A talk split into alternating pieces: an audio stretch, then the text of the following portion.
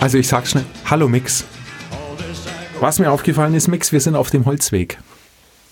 Wir sind komplett auf dem Holzweg und weißt du, seit wann ich das weiß?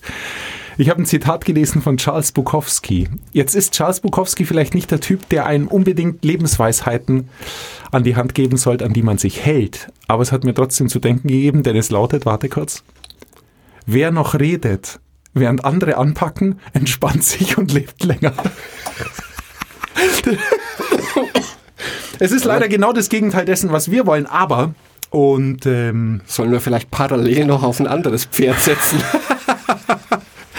wir sind auf dem Holzweg. Nein, ich glaube, dass das ähm, Quatsch ist. Ich mag Charles Bukowski tatsächlich sehr, aber auch er ist natürlich einer gewesen, der sehr angepackt hat. Zwar immer mit einer Flasche Rotwein im, im Hintergrund, aber trotzdem, das war, glaube ich, ein Getriebener und ich meine, ähm, ich würde jetzt uns nicht als Ge- Getriebene bezeichnen, aber was wir hier machen, es geht ja darum, dass wir ein klein wenig produktiver werden und dabei aber ein klein wenig smarter arbeiten. Also nicht mehr, sondern besser. Und deshalb sitzen wir hier zusammen. Wir lesen Bücher, um Tipps zu kriegen, aber die Bücher klingen alle gut, aber wie sind sie? Und das probieren wir aus. Und nach deinem Vorschlag vom letzten Mal, den letzten beiden Sendungen, Warst du dran, ja? das Productivity Project, war jetzt ich dran mit dem Buch und ich habe mich für einen Klassiker entschieden.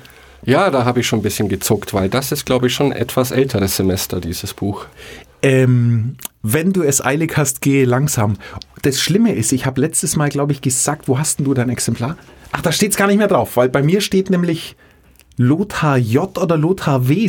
Seibert. Und ich habe gesagt, er heißt Lothar W. Seibert, heißt er gar nicht. Er heißt, glaube ich, Lothar J. Seibert.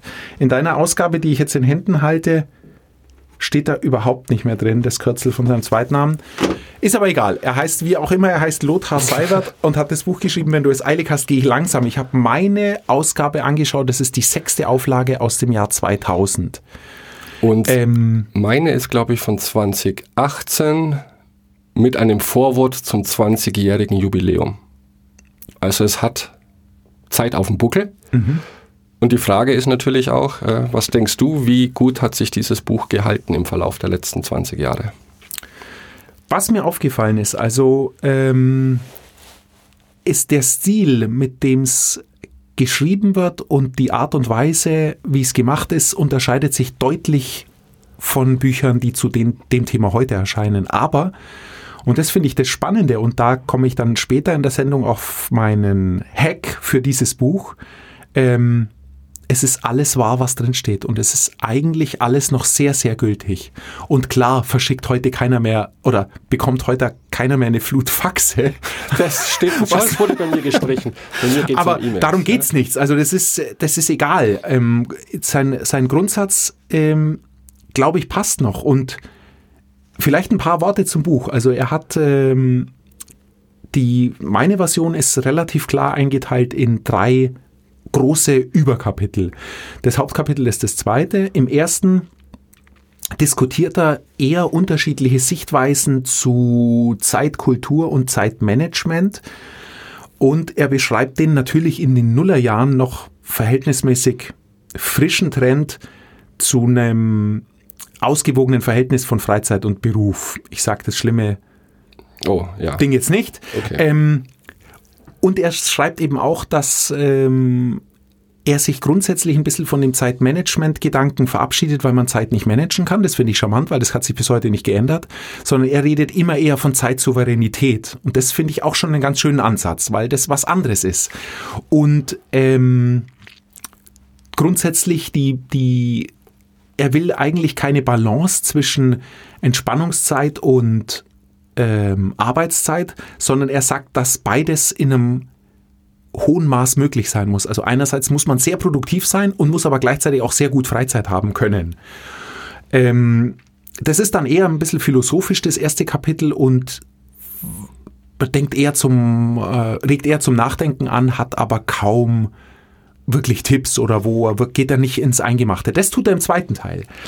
Ähm, er baut, wie soll ich sagen, so eine Art ähm, Erfolgsprogramm auf, das er auf sieben Stufen aufsetzt. Er macht es äh, bildlich in Art einer Pyramide, wo er sich einfach von Pyramidenstockwerk zu Pyramidenstockwerk hoch und runter arbeitet. Und das geht vom ganz Großen bis ins ganz Kleine. Also das, der erste Teil dieses zweiten Kapitels ist ähm, ein ganz glo globaler Blick auf die Arbeitswelt und Lebensvisionen, die man so hat. Also was ist in dem gesamten Leben das ganz große Ziel, das man möchte? Wie kann man da hinkommen? Wie kann man das finden? Ähm, der zweite Schritt, da hat er was eingeführt, äh, das nennt er Lebenshüte. Ein Lebenshut beschreibt immer etwa das, was man halt an unterschiedlichen Verantwortlichkeiten hat. Ähm, was waren denn Beispiele? Ich habe so verstanden, die verschiedenen Rollen, die du als Mensch im Leben erfüllen musst. Das als beschreibt Arbeitgeber, genau. als Ja. Als Trainer von einem Hobbyfußballclub, äh, als Mitglied, ja, von einer Band meinetwegen. Die verschiedenen Aufgaben, die verschiedenen Rollen, die du übernimmst. Das hat mich aber gleich ein klein wenig erinnert an deine Hotspots. Richtig, mich und auch. Weil letztendlich ist es nichts anderes. Und er macht nämlich im Vergleich zum Bailey, den du hattest äh, in den letzten Sendungen, macht er genau das System, das du dann ent entwickelt hast aus dem Bailey, seinem Grundsystem. Nämlich er sagt ja später, dass man die Hotspots oder seine Hüte über die Woche verteilt planen soll. Habe ich jetzt irgendwas gewonnen? Ja, noch nicht. Ähm, Schade. Genau, er hat e- eben die, man ist mal in der Rolle des Chefs, mal ist mal in der Rolle des Vereinsvorstandes so. So sieht er äh, die Lebenshüte und damit baut er es dann weiter auf. Ähm, der dritte Teil geht es dann eben ähm, weiter um die Lebenshüte und welche strategische Rolle man da wirklich spielt und welches Ziel man in der einzelnen Rolle hat. Und so macht er immer weiter. Ähm, er hat, das war damals sicher auch noch schick, das im vierten Teil die Zielformulierung über ähm, SMART, also dass man Ziele SMART formulieren muss, wobei SMART das Akronym ist für oh, spezifisch. Machbar? SM machbar. SMA, Ah, außergewöhnlich? nee. Ähm, ich weiß es. Ich komme jetzt auch nicht drauf. Aktionsorientiert. Aktionsorientiert. Okay. R ist realistisch und T ist Time, oder? Time. Terminierbar. Terminier. Aber jetzt hat sich einer gewunden. Boah. Ähm, der fünfte und sechste Teil ist dann sehr konkret. ähm, fünfter Teil behandelt die wöchentliche Planung. Das ist das, was ich kurz angesprochen habe. Letztendlich genau dein System. Das Blöde ist, er war jetzt 20 Jahre her. Trotzdem geht der Punkt an dich, selbstverständlich. Und im sechste Teil tägliche Planung. Und im dritten Kapitel, das habe ich nicht ganz verstanden. Ich habe es einfach nicht ganz verstanden, weil er da sozusagen unterschiedliche Charakteristika von Personen rausfinden will, wie er, also um die, um sein Zeitsouveränitätssystem auf unterschiedliche Charaktereigenschaften zu bilden. Also er teilt es ein in dominante Leute, Initiative, stetige und gewissenhafte und macht für jeden Typen davon, das scheint in deiner Es Ausgabe kommt nicht mehr zu sein, welches Buch hast du gelesen? Ähm, ich kenne das nicht mehr. Vielleicht weil es sich als nicht zielführend äh, gezeigt hat, weil das meines Erachtens gibt es nicht dominante Typen, stetige Typen oder gewissenhafte Typen, sondern es gibt ja nur und. Man ist in einer gewissen Weise dominant, man ist in gewisser Weise stetig, sonst kriegt man nichts zu Ende.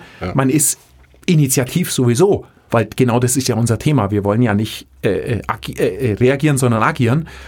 Und deshalb habe ich es nicht verstanden, wieso er das so einteilt. Ich, oh, ich kenne diese Theorie. Ich bin mir jetzt mittlerweile aber auch nicht mehr sicher, ob die aus diesem Buch nach wie vor in dieser Ausgabe ist oder aus einem anderen Buch. Die Idee ist, glaube ich, auch, weil diese verschiedenen Menschentypen äh, ein unterschiedliches Gewicht auf ihre oder die Denkweise oder ihr Gehirn funktioniert auf unterschiedliche Art und Weise. Es gibt da eher strukturiertere Denk Leute, die denken und es gibt dann eher kreativere. Und dass für jeden Typ, je nachdem, was du bist oder wohin du mehr tendierst, brauchst du eine andere Herangehensweise an deine Aufgaben. Okay, aber ich glaube, dass die Unterschiede nicht so groß sind, dass sich unterschiedliche Systeme dafür auszahlen würden. Nee, denn ich denke, unterm Strich steht tatsächlich die Aussage, du musst es tun. Also des, deswegen sind ja auch wir hier. Wir holen uns sehr gerne Tipps aus der Fachliteratur. Und unser großes Ziel mit diesem Podcast ist ja, die auszuprobieren, inwieweit die funktionieren. Und wenn du jetzt sagst, diese Einteilung, das ist ein rein theoretisches Konstrukt, hilft dir nicht viel weiter, finde ich das völlig okay zu sagen. Haken dahinter ähm, ist vielleicht auch gar nicht mehr aktuell. Wir konzentrieren uns lieber auf die Dinge, von denen wir denken, wir können die tatsächlich umsetzen.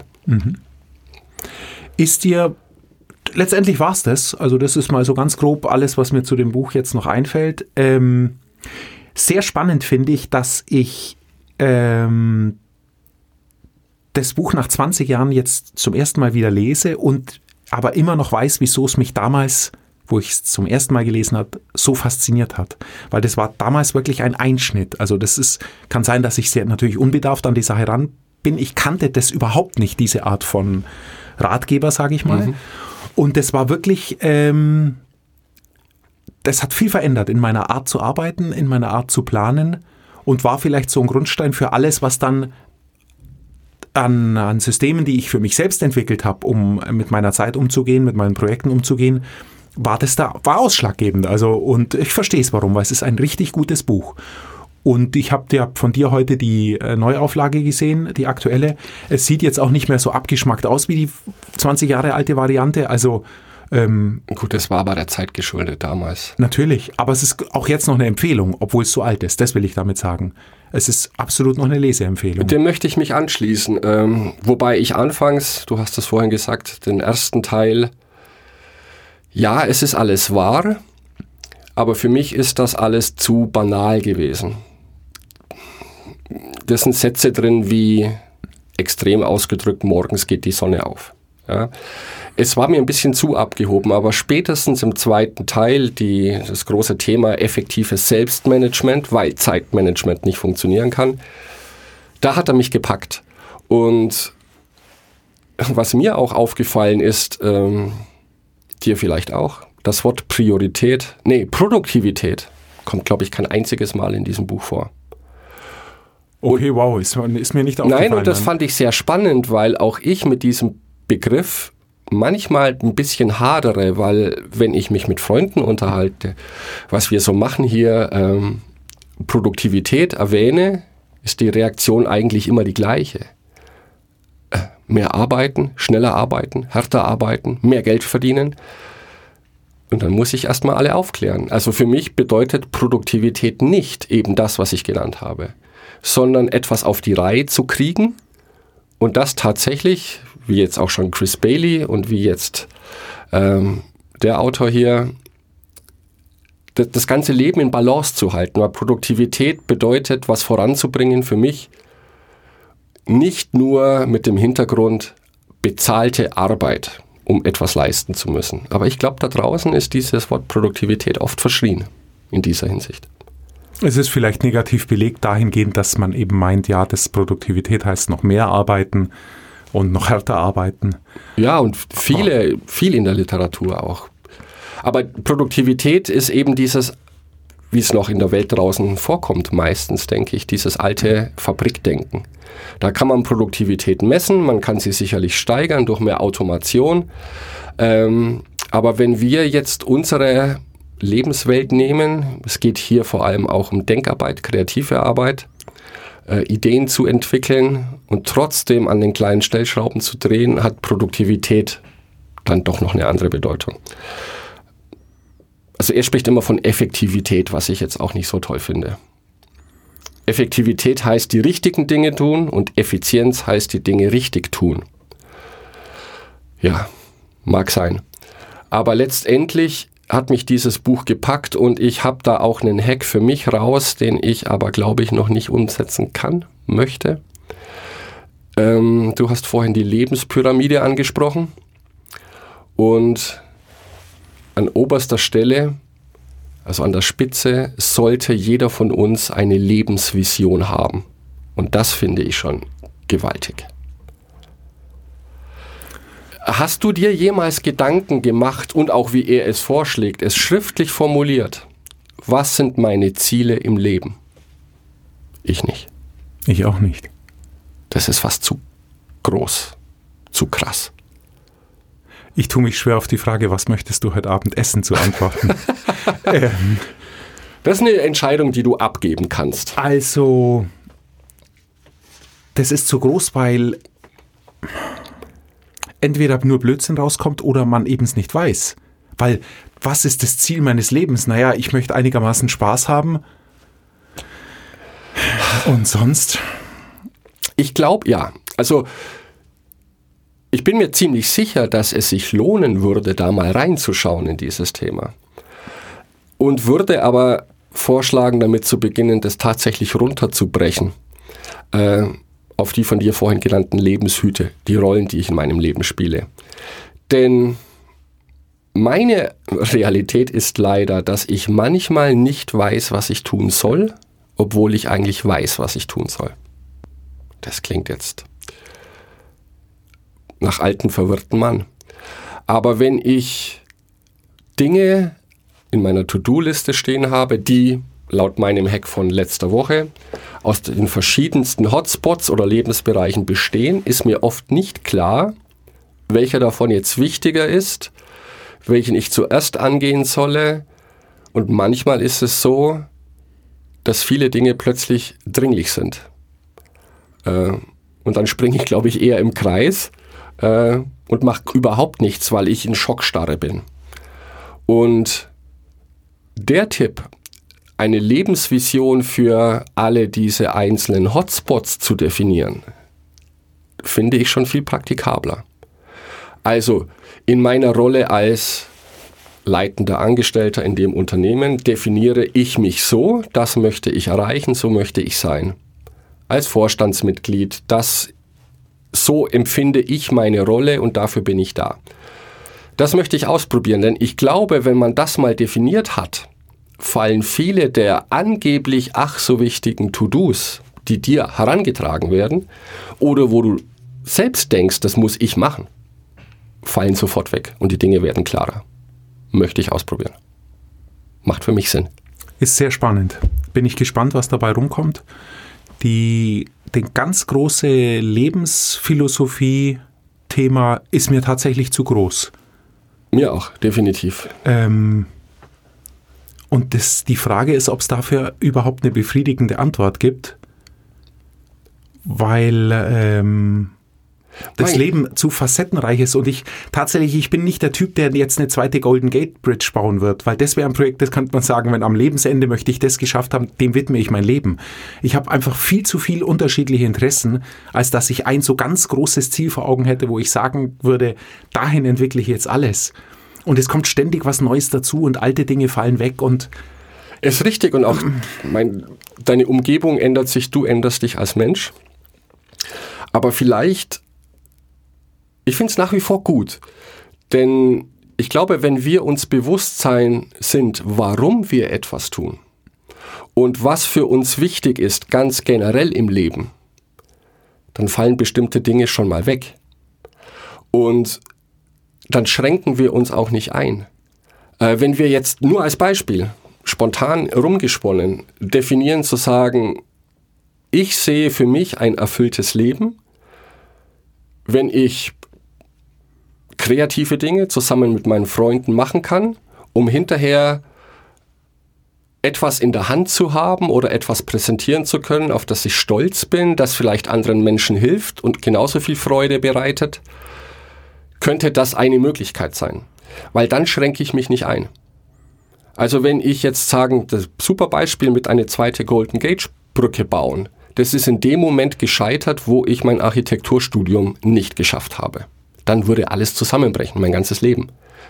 Aber wenn ich das möglichst breit fasse und das Ganze noch mit Werten zu tun hat und mit dem, was ich jetzt formuliert habe, so ganz spontan, können wir Podcasts machen, Bücher schreiben, Vorträge halten, äh, mit anderen zusammen was auf die Beine stellen, wo jeder davon profitieren kann, wo die Energie fließt, Ja, vielleicht habe ich ja schon meine Lebensvision. Ja, aber das, was bringt dir diese Art von Lebensphilosophie oder Lebensvision? Denn das bringt dich nicht voran. Das ist dann schwammig und ungenau. Ja. Und du weißt, du hast gerade gesagt, du drehst dich auf dem Kreis, was daran liegt, dass wenn du eine Aktion vor dir hast und weißt deren ersten Schritt nicht, dann tust du dich schwer einzusteigen. Und genau das Ja. ist ja ein bisschen da Ja, auch. stimmt. Bei der Golden Gate Bridge kannst du sagen, da kann jetzt kommen, was will. Ich werde mein Architekturstudium zu Ende bringen, weil sonst mein Lebenstraum durch ist. Und dann machst du das. Dann machst du ein Semester nochmal, aber du wirst es schaffen, weil man das schafft, wenn man das unbedingt will.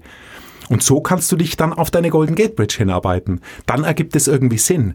Wenn man sich's aber, und so höre ich es bei dir raus, und das ist wahrscheinlich auch mein Gefühl, ich habe noch überhaupt nicht keine Meinung dazu, aber wenn du dir es aber offen lassen möchtest, im Hinblick dessen eben zu sagen, ich probiere das jetzt aus und entweder es packt mich total, dann mache ich es weiter, oder ich merke, jetzt wo ich es einigermaßen kann, langweilt es mich und ich will was anderes ausprobieren, Ja, dann hast du keine stimmt. große Lebensphilosophie, aber du kannst einfach mehr Dinge ausprobieren und hast auch Ziele und Befriedigung in dem, was du tust, die vielleicht nicht ganz so groß ist, weil du keinen gottverdammten Wiki-Eintrag bekommst für deine zweite Golden Gate Bridge, aber für dich selbst einfach kleine Dinge machen kannst, die es auch nur gibt, weil es dich gibt.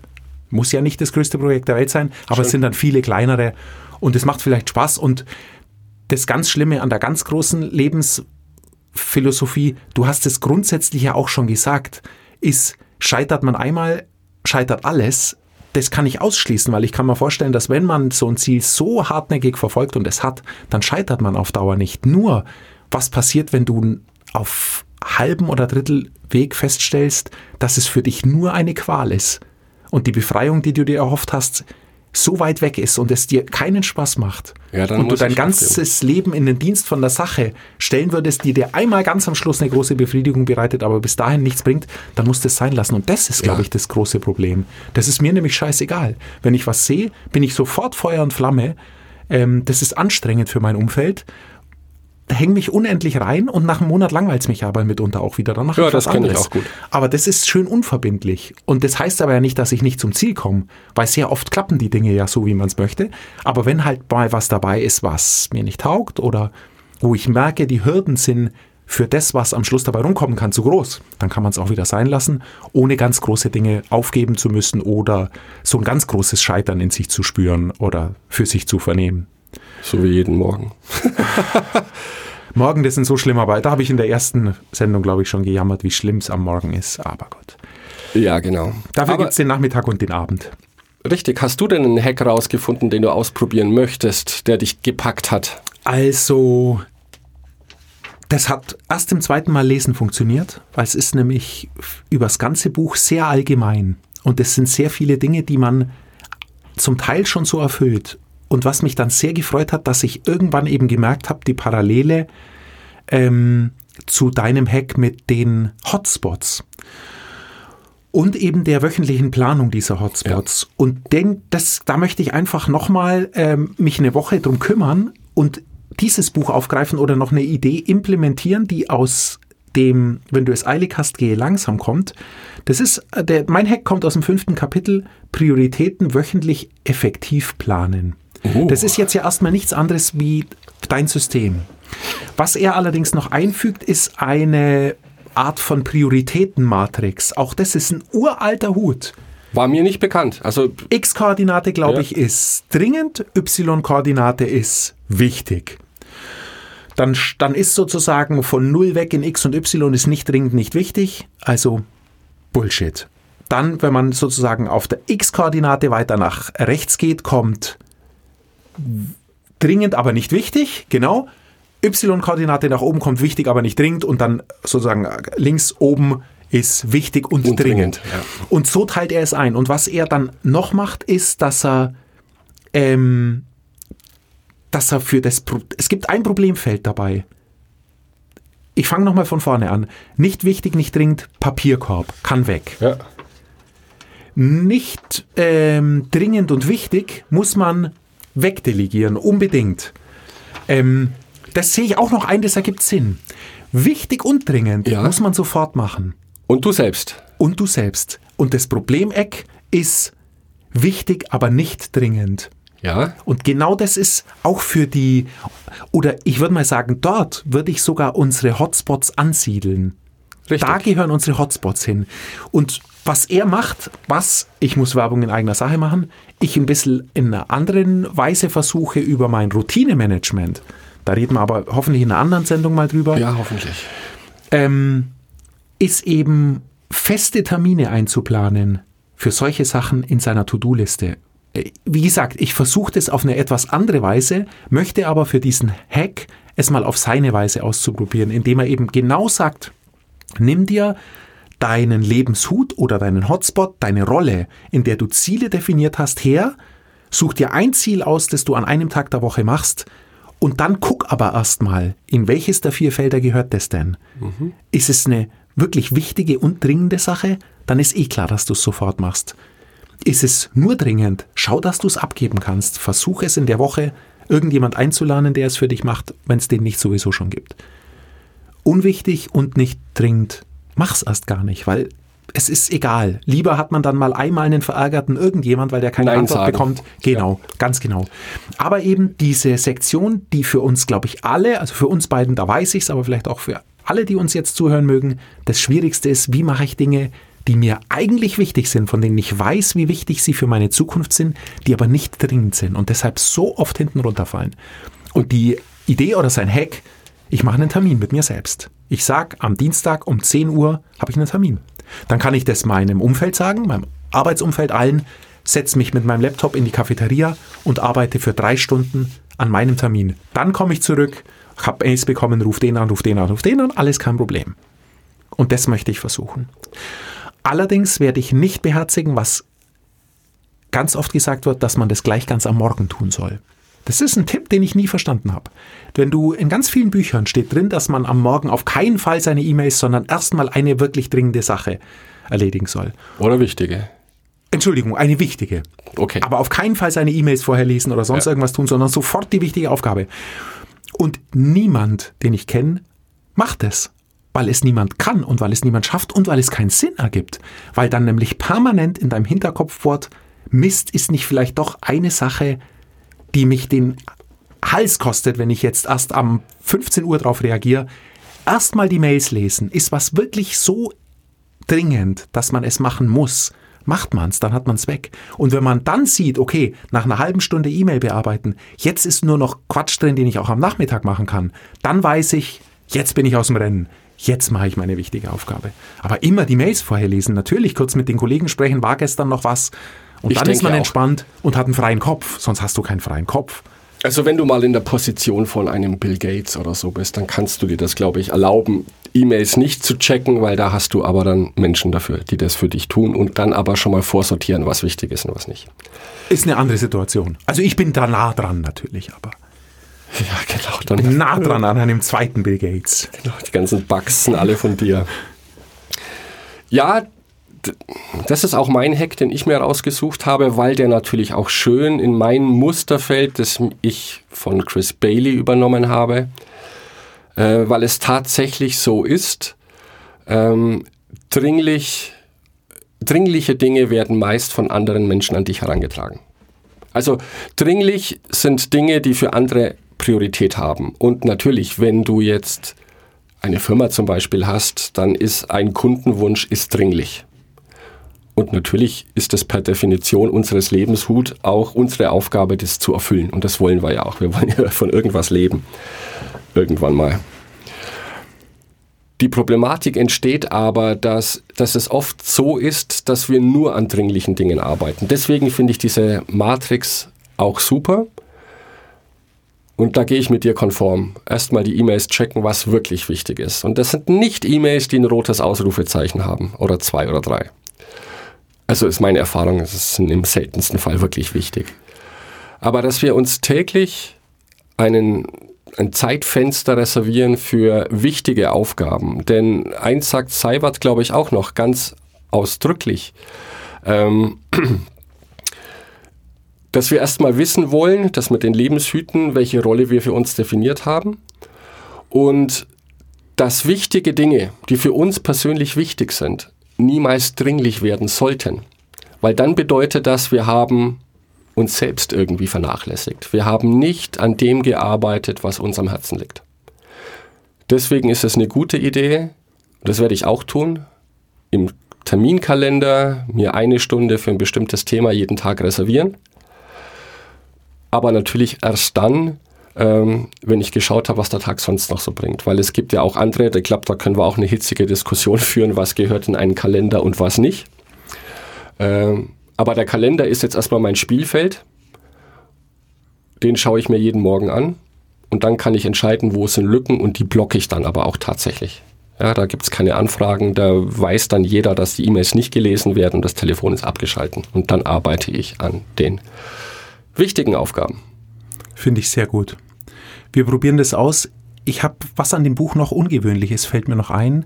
Ähm, er hat in vielen Kapiteln über Seiten hinweg Fragen, die man selbst beantworten soll. Oh ja, Ich weiß ja. nicht, ob das immer noch ist. In meinem ja, ist es noch, so. definitiv. Ähm, zum Teil ist es etwas verstörend, Ja. aber zum Teil sind auch Dinge dabei, die so gut sind. Ich habe ein Beispiel mir aufgeschrieben.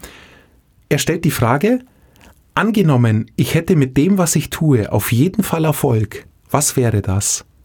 Und das finde ich eine super Frage. Das finde ich eine super Frage, weil letztendlich kann man sich dann überlegen, was würde ich gern als Profession tun? Genau das ist es. Weil da steckt mehr drin als, was macht dir Spaß? Weil dann würde ich Ja. hinschreiben, äh, Windsurfen, Bier trinken, Musik hören. Aber da geht es ja drum, wenn ich mir sozusagen irgendein professionelles, und professionell heißt, ich verdiene Geld, ein professionelles Feld aussuchen könnte, das ich will. Und egal was ich professionell tue, ich habe Erfolg. Was wäre das? Weil dann weiß man genau, was man eigentlich tun möchte im Leben. Finde ich super. Und es ist eben nicht Surflehrer oder Biertrinker oder Musikhörer sein, sondern das ist ja was anderes. Das ist ja irgendwas, Ja. was. Ja, tatsächlich, das ist, ich habe das ja, überlesen. Oder es war mir nicht so klar, aber das ist eine unglaublich äh, mächtige Frage. Allerdings, ja. Ja?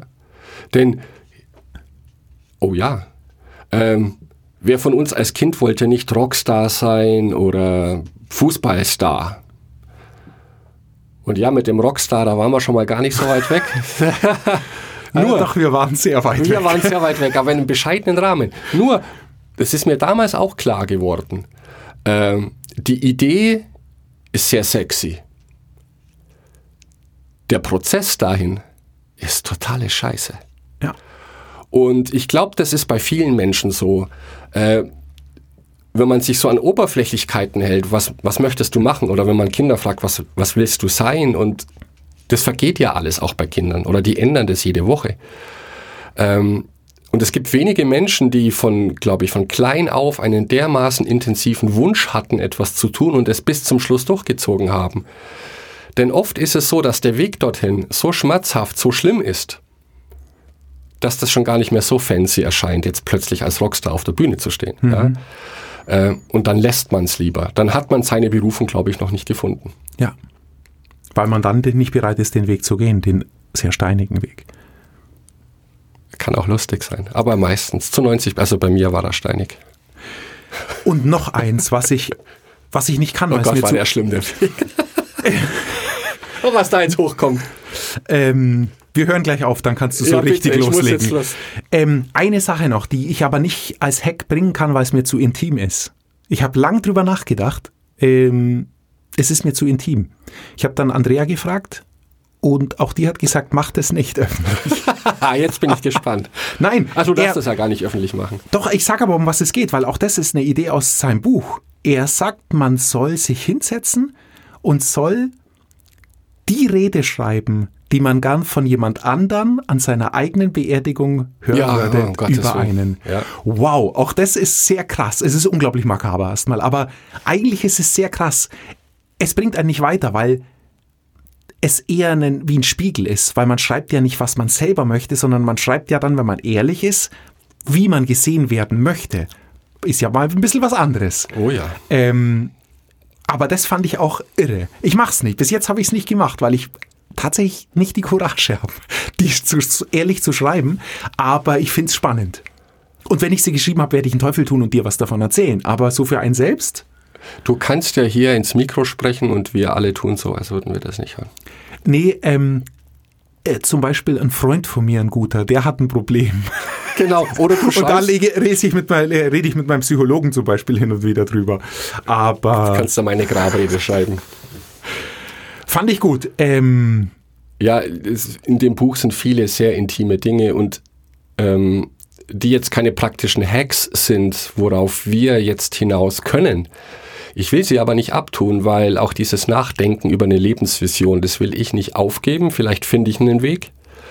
Äh, ich habe es jetzt für mich momentan runtergebrochen, als zu sagen, ich habe verschiedene Rollen in meinem Leben.